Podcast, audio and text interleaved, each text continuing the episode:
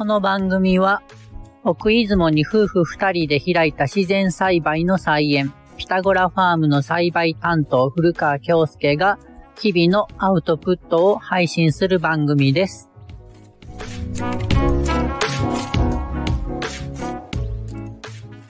2023年4月8日木曜日になりました。あの、すみませんで始まるんですけども、昨日の放送ができなかったです。もうこれはちょっと言い訳ができないんですけども、もうなかなか体調崩してまして、ただ、そこのあなた、心配してくださってありがとうございます。大丈夫なんで、いけると思います。早速、今はちょっと大阪にいてるんですけども、明日、奥出雲に帰って農家生活に戻ろうと思っています。今日はちょっと珍しく病院の話をしましょうかね。今日その病院で、病院って待ち時間長いっていうイメージありますよね。でも今日は特別多かったみたいで、周りの患者さんがすごいイライラしてたんですよね、どのお客さんも。うん。3時間待ったわ、とか言って。3時間ってどうなんでしょうあの、受付から、あの、会計まで3時間ぐらいかなって私は思ってるんですけども、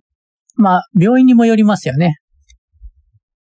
で、そういうところで、その、あの、係の方あれは看護師さんになるんかな受付の方と、その、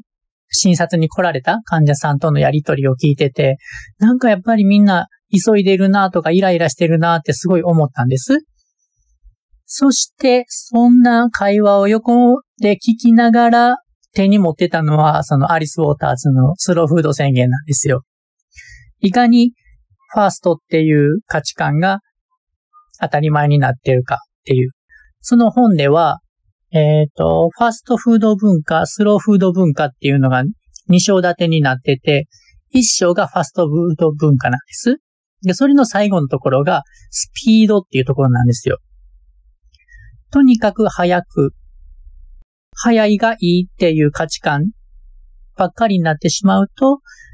なんて言うんですかね。本当にあるべき姿だとか、あの、人の思いやりだとか、学びだとかが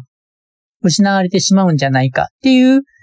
なんですかね、あの、危機意識の問いかけでした。確かに場所的にね、その、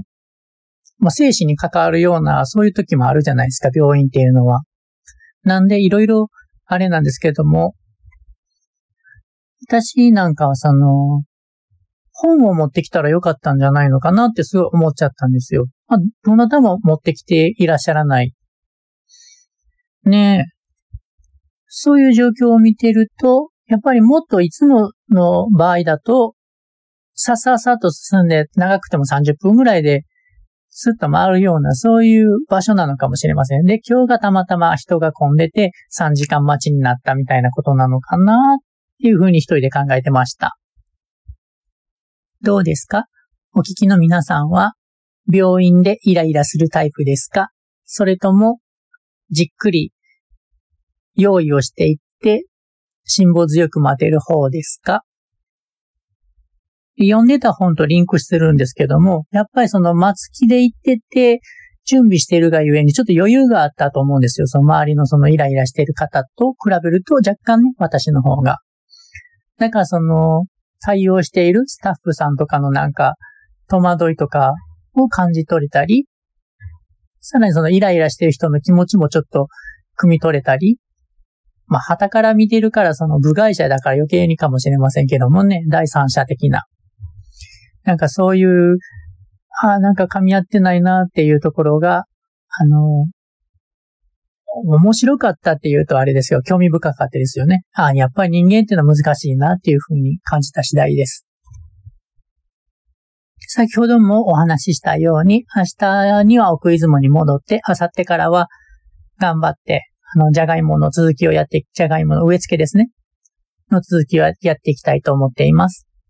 あの、本当に一緒に考えていただけたら何をかというと、どうしたら一本の花を飾っていただけるのか、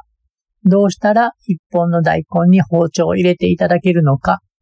すごい難しい。今日は病院で感じたファストとスロー。分かり合えない難しさを感じたという話でした。このポッドキャストへの感想やメッセージは、ツイッターでハッシュタグというラジオ、というラジオでつぶやいてください。毎日夕方の6時に5分程度の放送をしてますので、よかったらぜひお付き合いください。ではまた明日。ごちそうさまでした。